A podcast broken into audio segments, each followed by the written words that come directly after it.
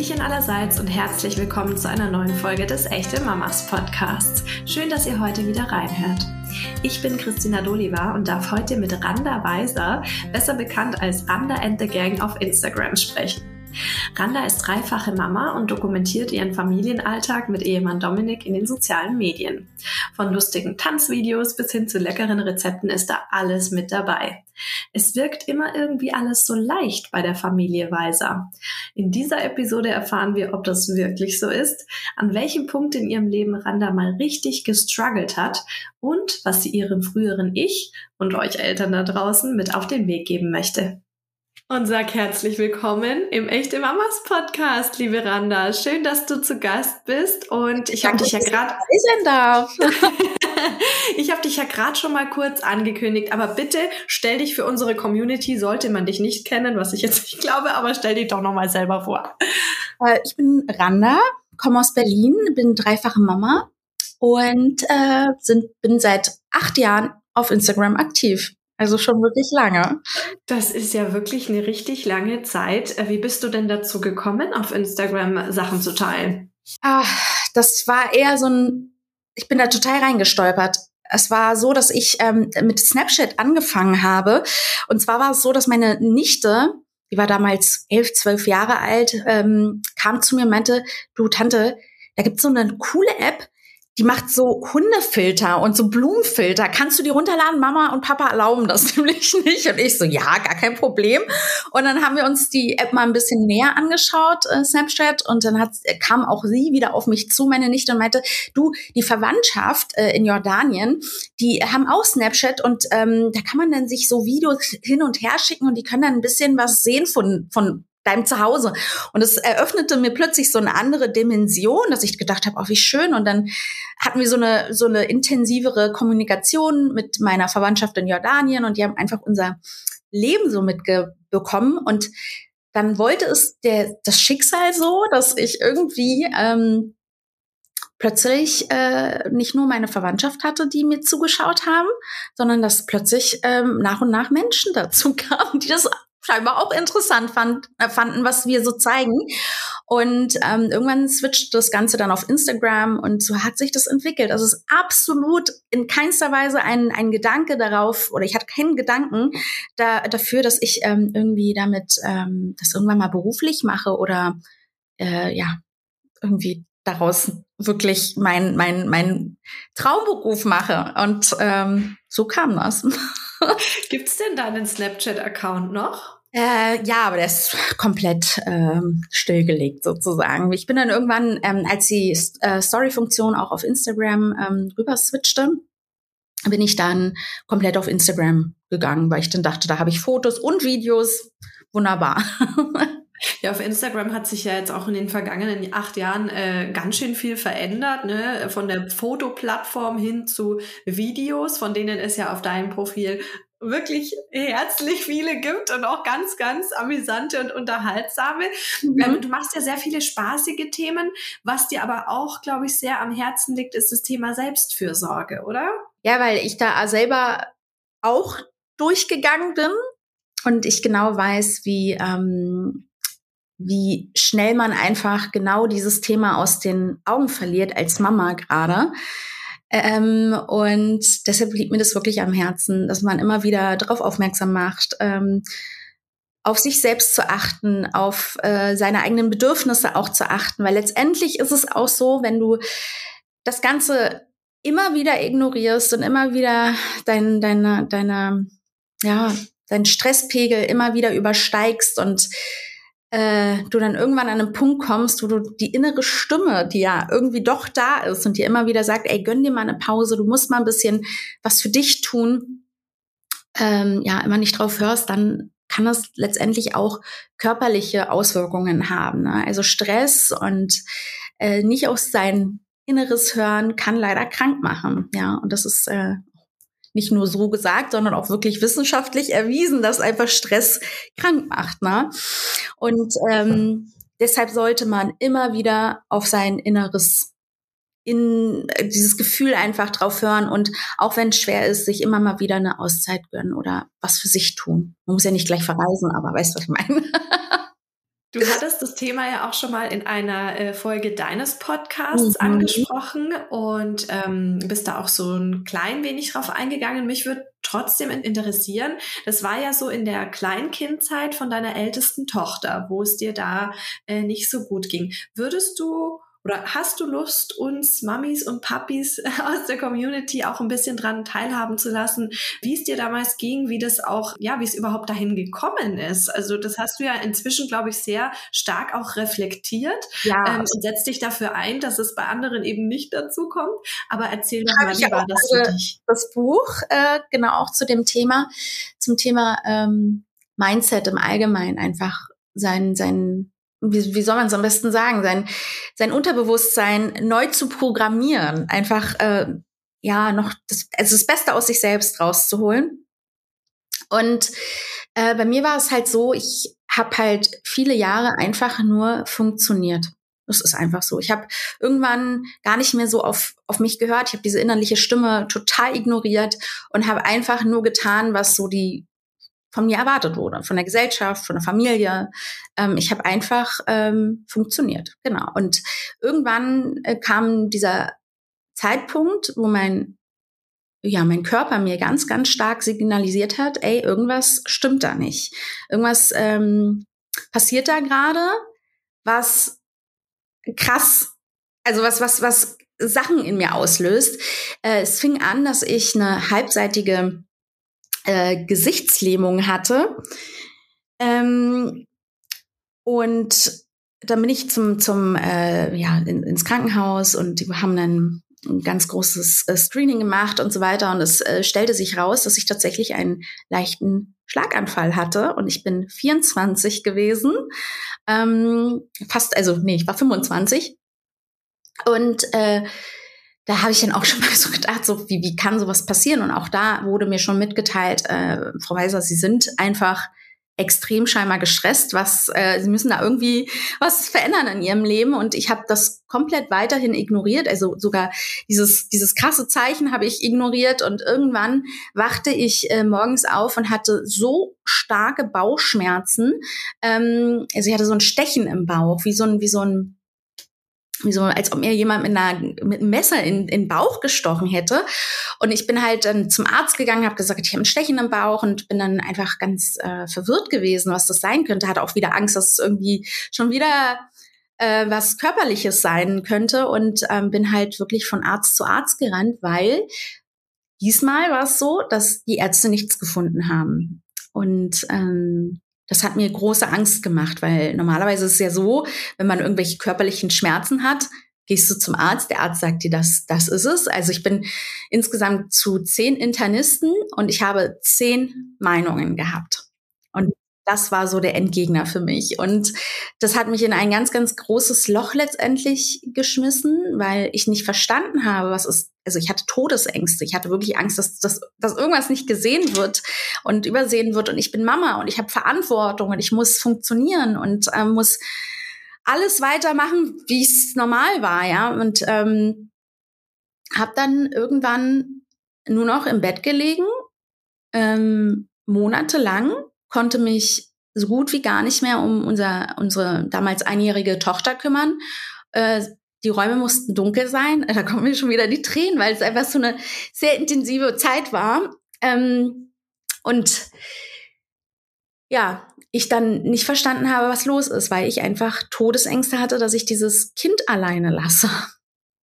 Letztendlich. Und nach vielen hin und her, ich bin dann irgendwann, äh, Gott sei Dank, bei einer Heilpraktikerin gelandet und auch einer Hypnosetherapeutin, die mir ähm, erklärt haben, was da nicht funktioniert gerade körperlich beziehungsweise seelisch. Ne? Und ähm, der Körper zeigt dir einfach ganz, ganz klar, wann Stopp ist. Und wenn es, wenn du diese Stimme nicht ähm, ihr nicht äh, einfach mal Gehör, Gehör schenkst, ja, Gehör schenkst, dann hast du einfach irgendwann das Problem, dass der sagt, okay, Darauf hörst du nicht, also gehen wir auf den Körper. Und ich hatte einfach psychosomatische Schmerzen und die darf man nicht unterschätzen. Die sind da, die Schmerzen, aber sie sind die, die Ursache von, von etwas ganz anderem, von dem ganzen Druck, den man hat. Genau. Mhm. Finde es wirklich bemerkenswert und möchte mich an der Stelle ganz herzlich bedanken, dass du da so offen bist und das auch mit uns teilst. Ich glaube nämlich, dass es tatsächlich vielen Müttern so geht und man sich aber auch gar nicht so richtig traut, darüber zu reden oder denkt, mit einem stimmt irgendwas nicht. Wenn man sozusagen äh, keine körperliche Ursache in dem hat, keine Krankheit oder so. Ähm, aber ja, wir machen uns halt leider, leider viel zu viel Druck selber. Absolut. Und ähm, es ist schön, dass du die Möglichkeit hattest, da jetzt auch einen Weg rauszufinden und dann natürlich jetzt auch deine Tipps teilst. Würdest ja. du sagen, das ist dann auch so dein Weg zur Spiritualität und Hypnose äh, ein bisschen gewesen? Äh, definitiv. Also ich war schon immer so ein bisschen spirituell, ähm, aber das hat auch so ein bisschen den kulturellen Hintergrund, weil ähm, in der arabischen Kultur ist es einfach wird es einfach viel mehr noch ähm, ja, integriert. Das ist einfach was ganz Normales, dass du, wenn, wenn irgendwas nicht stimmt im Haushalt oder mal irgendwie der Haussegen schief hängt, dass du halt anfängst, das Haus auszuräuchern. halt mit äh, Weihrauch oder so, ne? Das ist einfach, das gehört einfach zu der Kultur und ähm, daher hatte ich das irgendwie schon immer in mir, aber ich habe durch diesen Prozess absolut noch mehr dazu gefunden und habe einfach verstanden, dass wir nicht nur äh, ein Körper sind, sondern Geist und Seele einfach noch in uns stecken und ähm, das Ganze irgendwo im Einklang funktionieren muss, um zu funktionieren. Genau. Hast du denn, äh, ich meine, deine Töchter sind ja jetzt auch schon ein bisschen größer. Bindest du die dann auch schon so ein bisschen in ja, deine Spiritualität mit ein? Und, und wie lebst du ihnen mehr oder weniger deine Selbstfürsorge auch vor, damit sie das in Zukunft auch für sich so praktizieren können? Absolut. Ich meine, man lebt es den Kindern sowieso vor. Die, die kriegen das mit und ähm, dementsprechend ist es für die auch gang und gäbe, irgendwie ihre täglichen Affirmationen zu sprechen, ähm, dass wir ganz offen über ja, Gedanken reden, wenn sie äh, schlechte Gedanken haben.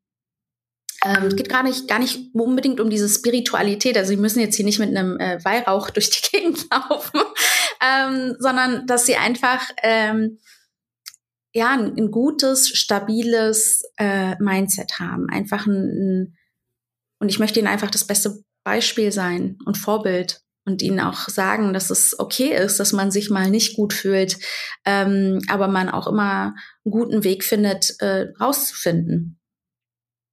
Ihr scheint ja als Familie was man so auf Instagram sieht, wirklich sehr, sehr harmonisch und gut miteinander zu funktionieren. Ähm, jetzt in dieser Phase, wo es dir nicht so gut ging, hat bestimmt auch dein Mann ähm, festgestellt, dass da vielleicht auch in der Aufgabenverteilung sich irgendwie was ändern muss, ähm, damit du eben nicht so den Stress hast. Wie seid ihr da mittlerweile organisiert und gibt es vielleicht auch so ein, sage ich mal, Familienbild, das eure Kinder auch erleben, das ihr erlebt, das man vielleicht auf Instagram so nicht sieht? Mm, nee, um die Frage vor, vorab zu, ähm, zu beantworten. Also wir sind schon wirklich das, was man sieht auf Instagram. Also ich nenne mich ja auch gerne und den Begriff so ein bisschen selbst kreiert, sage ich auch immer. Ich bin Real-Life-Influencerin. Ich bin wirklich das, was man sieht, ist so. Also ich zeige auch mal die blöden Seiten. Also ich würde jetzt nie Kamera draufhalten, wenn ich mich jetzt hier gerade mit äh, Dominik streite oder so. Aber ich würde auch nie behaupten, dass ich es nicht tue. weißt du, was ich meine? Dass ich nicht ähm, irgendein falsches Vorbild vorleben möchte oder irgendwas vorlebe, was nicht der Realität entspricht. Ähm, aber ansonsten sind wir schon sehr harmonisch und ich habe äh, schon, also es war ein Prozess, es war definitiv ein Prozess, auch abgeben zu können, weil das war ein ganz großes Problem bei mir. Ich wollte alles alleine schaffen. Ich wollte, ähm, wir hatten so wirklich dieses klassische ähm, Familienkonzept, was jetzt klassisch oder nicht klassisch, aber es war halt bei uns so, dass man, ähm, Dominik war arbeiten und ich war hauptsächlich für die Kinder da und habe ähm, den ganzen Teil übernommen wie Haushalt und Kids. Und ähm, wollte ihm einfach den Rücken frei halten, weil ich halt einfach gesehen habe, wie hart und schwer er arbeitet. Und ähm, ja, habe einfach gemerkt, dass mir sowas aber auch über den Kopf wachsen kann und das auch okay ist und man dann gesagt hat, okay, es wäre schön, wenn du mal dies oder jenes übernimmst. Und mittlerweile, wir sind mittlerweile dreifache Eltern und ähm, ja, es läuft so, so viel besser als beim ersten Kind. Weil Dominik. Ja, man hat dann auch schon die eine oder andere Erfahrung, ne? ja, aber es ist auch so, dass ich ähm, ihm halt auch, ja, zutraue, in Anführungsstrichen, dass er das genauso gut kann wie ich, ne? Genauso gut die Aufgaben übernehmen kann wie ähm, den Kindern mal, die Kinder zu baden oder das Essen vorzubereiten oder die Wäsche zu machen. Halt so diesen Alltagskram, den ich komplett, also das, das Päckchen, was ich mir die ganze Zeit aufgeladen habe und wo ich gesagt habe, nee, ich mache das Ganze, ähm, ja. Ja, wir haben ja eingangs uns köstlich amüsiert auch über äh, die Thematik, wer packt denn eigentlich die Sachen, wenn man irgendwo hinfährt? Das ist nur noch mein Aufgabengebiet. Ja, wir hatten jetzt gerade schon die verschiedensten, verschiedensten Theorien, was das Ganze angeht, ne? ob die Männer das wirklich nicht können oder ob sie es vielleicht auch einfach nicht können wollen. Äh, wir können ja mal unsere Community auch hier abstimmen lassen. Ja, das, das würde mich auch wirklich interessieren. Was sie denn meinen. Ja, ja aber ähm, dann ist es aber schon so, also du hast gerade vorhin was ganz, ganz Spannendes gesagt, nämlich du hast gesehen, wie schwer und hart dein Mann gearbeitet hat. Glaubst du, dass die Männer im Umkehrschluss sehen, wie schwer und hart Mütter arbeiten? Warum ist das so? in der Regel nicht. Nein, ähm, ja, weil sie sich wahrscheinlich denken, ja, das, ich meine, was soll das, was, was ist daran so schwer, einen Haushalt zu schmeißen, äh, plus Kinder. Ähm, aber wenn man das mal eins zu eins aufwiegen würde, ist der Job einer Mama mindestens genauso äh, anspruchsvoll wie ein, ein, ein Fulltime-Job äh, woanders. Aber ich glaube, das wird einfach immer klarer, immer bewusster und ich glaube auch da ähm, passiert gerade ein, ein Umdenkungsprozess. Ne? Also dass man merkt, okay, das ist äh, mittlerweile, was ja auch gut ist, dass man einfach sieht, die Aufgabe einer Mutter äh, oder Hausfrau oder whatever ist einfach genauso anspruchsvoll. Absolut. Wie seid ihr denn jetzt zu Hause aufgestellt? Also ihr seid ja mittlerweile ein richtiges kleines Familienunternehmen, kann man eigentlich schon sagen. Ne? Wie koordiniert ihr euch denn so im Alltag? Mhm. Ähm, ich sag mal so, das ist definitiv, es geht ja auch mal drunter und drüber. äh, ich bin ja mittlerweile seit ähm, vier Jahren hauptberuflich äh, Content Creatorin ähm, und Dominik unterstützt mich in dem Ganzen. Ähm, hat ja auch selber einen kleinen Kanal und hat äh, übernimmt das Management. Also es ist mein Management und ähm, dementsprechend arbeiten wir Hand in Hand jeden Tag zusammen. Was auch nicht immer allzu einfach ist, aber es funktioniert. Und ich bin so dankbar dafür, dass es funktioniert und dass es, dass äh, wir trotzdem so ein gutes Team sind. Ihr macht auch wirklich den Eindruck, dass ihr das seid. Definitiv. Aber mich würde mal interessieren, seid ihr euch, was jetzt äh, berufliche Themen angeht oder auch äh, familiäre, seid ihr euch auch mal uneinig? Na klar. Also, wer ist das nicht? äh, ganz normal. Also, äh, so wie man es bei anderen auch kennt, dass man ähm, eine andere Meinung vertritt, äh, sei es Kindererziehung mal hier oder da. Der eine ist strenger, der andere sieht es lockerer. Dann äh, gibt es halt, ähm, ist es halt so, dass wir uns dann zurück zu, zusammensetzen, Dominik und ich, bevor wir jetzt rumdiskutieren vor den Kindern, äh, versuchen wir einfach erstmal eine Basis zu finden. Wie siehst du das? Siehst du das so? Ich sehe das so. Ähm, können wir da eine Mittellösung finden, um es dann den Kindern so zu kommunizieren? Ähm, und so läuft es eigentlich auch beruflich ab. Also natürlich gibt es da auch äh, Momente, wo ich dann denke, meine Güte, ey, oh, jetzt wäre es eigentlich mal schön, ähm, zwei Be getrennte Büros zu haben und man sieht sich dann eher am Abend mal. Kommt Gott sei Dank selten vor, aber auch das ist normal, ja. Du hast es gerade gesagt, ihr setzt euch dann zusammen. War es denn damals, als es dir so schlecht ging, auch so, dass du gesagt hast, hey, äh, Dominik, wir müssen uns da jetzt echt mal äh, zusammen was überlegen, wie wir das Ganze auch lösen? Oder wie seid ihr da oder wie bist du da auch vorgegangen für dich? Ähm, das war ein langer Prozess. Also ich, ich steckte in der Phase, es waren, waren na, letztendlich ähm, hatte ich Depressionen, ja. Also das wurde nie so richtig ausgesprochen. Das habe ich erst Jahre später eigentlich äh, für mich selbst beziehungsweise dann auch diagnostizieren lassen. Aber ähm, erst verstanden, was das heißt. Und dieser Prozess hat sich viele Jahre hingezogen, bis ich dann an den Punkt gekommen bin, äh, wo ich dann auch klar meine Meinung äußern konnte und wirklich auch sagen konnte, was ist eigentlich los, was bräuchte ich für Hilfe. Ähm, und das ist ein wichtiger Punkt, dass man sich mal hinsetzt und sich wirklich Gedanken macht, was erwarte ich eigentlich von meinem Leben? Was möchte ich eigentlich erreichen im Leben? Ja, und da ist es auch überhaupt nicht schlimm und man soll überhaupt nicht denken, dass, dass es egoistisch klingt, wenn, wenn man mal sagt, ich brauche dies oder jenes für mich selber. Ja, ähm, aber da musste ich erst mal reinwachsen. Ne? Das ist einfach so. Und das ist mir aber auch so wichtig, dass ich das jetzt auch so immer mal wieder mitteile. Äh, auch der großen Community und den Leuten, die mir täglich zuschauen.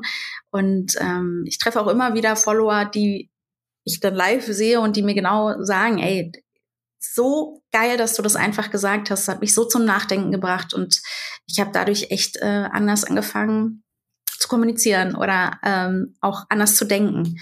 Und das freut mich so sehr. Das ist doch schön, wenn da so tolles Feedback auch zurückkommt. das ist so schön. Ähm, du hast ja gesagt, dass also generell Selbstfürsorge ist so dein Thema und äh, du lebst es deinen Töchtern auch vor. Ähm, jetzt ist es natürlich so, du hast durch diesen, sag ich mal, massiven Einschnitt, der da vor etwas über zehn Jahren passiert ist, hast du viel für dich gelernt. Gab es denn in der Zeit als Mama für dich noch einen weiteren Punkt oder eine weitere Herausforderung, was auch immer, was dir besonders viel äh, mitgegeben hat oder, oder woraus du wirklich viel für dich lernen konntest? Hm ja, dieser, dieser, diese Phase in meinem Leben im Allgemeinen hat mich einfach sehr geprägt und heute sage ich auch, ich bin unfassbar dankbar für die Dinge, die mir passiert sind, ob so blöd wie es klingt und so böse wie es klingt. Ich glaube, jeder, der so eine Phase in seinem Leben hatte, wo man einfach wirklich einmal Entschuldige, wenn ich das genauso sage, aber einmal auf die Fresse fliegt ähm, und dann erst wieder aufsteht, schätzt das Leben so anders. Ich habe das Leben komplett neu sortiert für mich und dann erst verstanden, was ich vom Leben will. Also das ist schon der einschneidendste Punkt gewesen für mich. Ja. Wenn du jetzt deinem äh, noch kinderlosen Ich von früher, wenn du was mit auf den Weg geben könntest, was wäre das? Einfach auf die innere Stimme hören. Wirklich das nicht massiv ignorieren und völlig, also völlig äh, wie sagt man, sich da nicht so nicht schlecht fühlt, auf die innere Stimme auch zu hören, ne? weil es war auch ganz oft, ich habe immer wieder gehört innerlich, ich muss mir eine Auszeit nehmen und ich habe es nicht getan, in keinster Weise. Und äh, es ist nicht egoistisch, auf die Stimme zu hören. Auch wenn es in dem Moment vielleicht sich so anfühlt oder man sich denkt, oh Gott, ich kann das doch nicht machen, ich habe Familie, ich habe Kinder. Aber genau da ist der Punkt. Gerade da muss man sehr auf sich hören. Du hast jetzt gerade auch die, die Intuition angesprochen. Das ist ja auch ein Punkt, der als Mama generell im Alltag ja super wichtig ist, was die Kinder angeht, was deren Befinden angeht ähm, und so weiter. Glaubst du, dass heutzutage Mütter so ein bisschen verlernt haben, auch auf ihre Intuition manchmal zu hören? Ich habe manchmal das Gefühl, es gibt so viele Ratgeber und wir kriegen so viel Input und denken uns bei gefühlt jedem zweiten Erziehungsreel, dass man irgendwo sieht, wie ich jetzt einen Streit schlichten soll oder was weiß ich was. Ich bin komplett inkompetent, ich habe überhaupt keine Ahnung, was ich hier eigentlich tue und äh, ist alles richtig mit mir. Äh, wie können Mütter denn wieder lernen, ein bisschen mehr auf ihre Intuition zu hören? Die steckt ganz tief in, in, uns. Die ist einfach da, die Intuition. Und du hast vollkommen recht. Also sehe ich auch ganz viel im Freundeskantenkreis, gerade auch beim ersten Kind, ähm, dass sie einfach, die kriegen von jeder Seite eine Meinung, ungefragt, ähm, ja, zu hören. Sei es äh, die Mama, die Schwiegermama, die äh, Schwester, die Freundin, Instagram, Social Media im Allgemeinen. Ähm, du wirst so überladen und bist dann so unsicher, dass man diese innere Stimme, die da letztendlich auch wieder da ist, diese Intuition, die da eigentlich im ersten Impuls, dieser erste Impuls, den du als Mutter hast, ist meistens der richtige. Und darauf sollte man eigentlich ziemlich schnell wieder anfangen zu hören. Ich musste das auch lernen. Also beim ersten Kind war ich sowas von lost. Ich habe wirklich bei jedem ein bisschen habe ich meine Schwiegermutter oder meine Mutter angerufen. Meine Schwiegermutter ist Pädagogin. Ähm, da dachte ich immer, ja, sie ist Expertin, hat selbst Kinder. Also die wird es ja wohl ähm, wissen, was richtig ist. Und habe äh, dadurch aber auch wirklich viel falsch gemacht letztendlich. Also falsch in dem Sinne, aber ich habe ich hab halt gegen meine Intuition äh, ähm, agiert und äh, habe mich dann oft in Situationen echt blöd gefühlt, ja. Ja. Ja, ich finde auch gerade, äh, mittlerweile hat sich ja auch echt viel, was äh, so Erziehungsfragen angeht, geändert. Stichwort jetzt bedürfnisorientierte Erziehung und gewaltfreie Kommunikation und so weiter. Ist es was, was du von vornherein vielleicht ja, sage ich mal, äh, intuitiv versucht hast, richtig zu machen? Oder hast du da auch so einen Prozess gehabt, wo du gesagt hast, okay, ich habe jetzt irgendwie doch äh, Sachen falsch gemacht oder beim nächsten Kind wird es dann besser? Das denke ich mir zum Beispiel total oft. Ich habe ja jetzt erst eine Tochter und denke mir, ja, also beim zweiten, da muss ich das auf jeden Fall von Anfang an irgendwie anders machen. Klar. Ähm, äh, wie gesagt, das ist ein Prozess. Man, man wächst da ja auch rein ins Elternsein. Das ist ja, man ist nie perfekt und man wird es auch nie sein.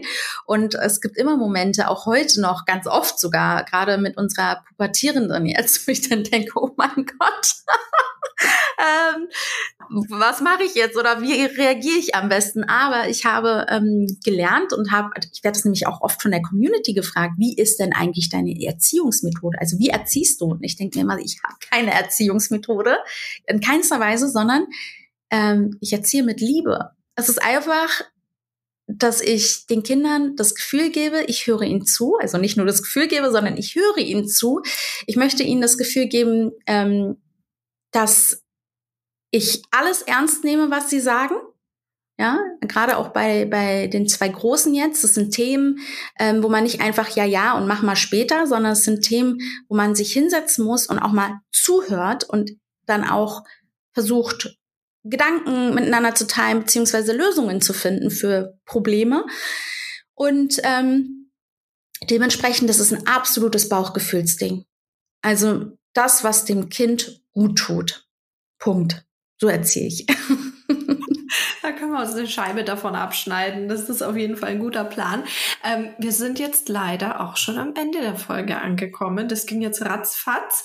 Ähm, ich würde aber gerne noch von dir hören. Das war jetzt natürlich schon eine echt schöne Zusammenfassung. Aber hast du was, was du abschließend gerne noch an unsere Community loswerden möchtest? Wir haben ja wirklich schon viel gesagt. aber hört auf euer Bauchgefühl. Ich glaube, das ist das A und O. Und wenn ich es richtig verstanden habe, arbeitest du an einem Buch, mhm. hast du vorhin gesagt? Ja. Das heißt, wir können deine Tipps und dein geballtes äh, Wissen, was du teilst, dann auch bald in gebundener Form. Richtig. Das war ein absoluter Wunsch meiner Community. Ich hätte es, glaube ich, gar nicht gemacht, aber es war immer wieder, die, die, die, der Ruf war sehr laut irgendwann und dann habe ich gesagt, okay, ich mach's. und ich freue mich sehr drauf.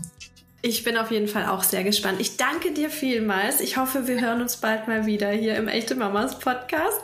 Und bis dahin wünsche ich dir eine gute Zeit. Ja, auch. Mach's gut. Tschüss. Tschüss. Unser Bauchgefühl ist also das A und O. Und wenn unser Körper Signale sendet, dann dürfen wir da auch gerne mal etwas genauer hinhören.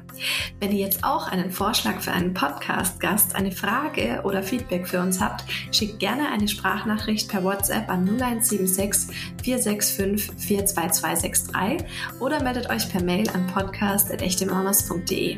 Ich bin ganz gespannt auf eure Nachrichten und freue mich jetzt schon auf die nächste Folge. In der Zwischenzeit wünsche ich euch wie immer eine schöne Woche und verabschiede mich bis zum nächsten Mal. Tschüss!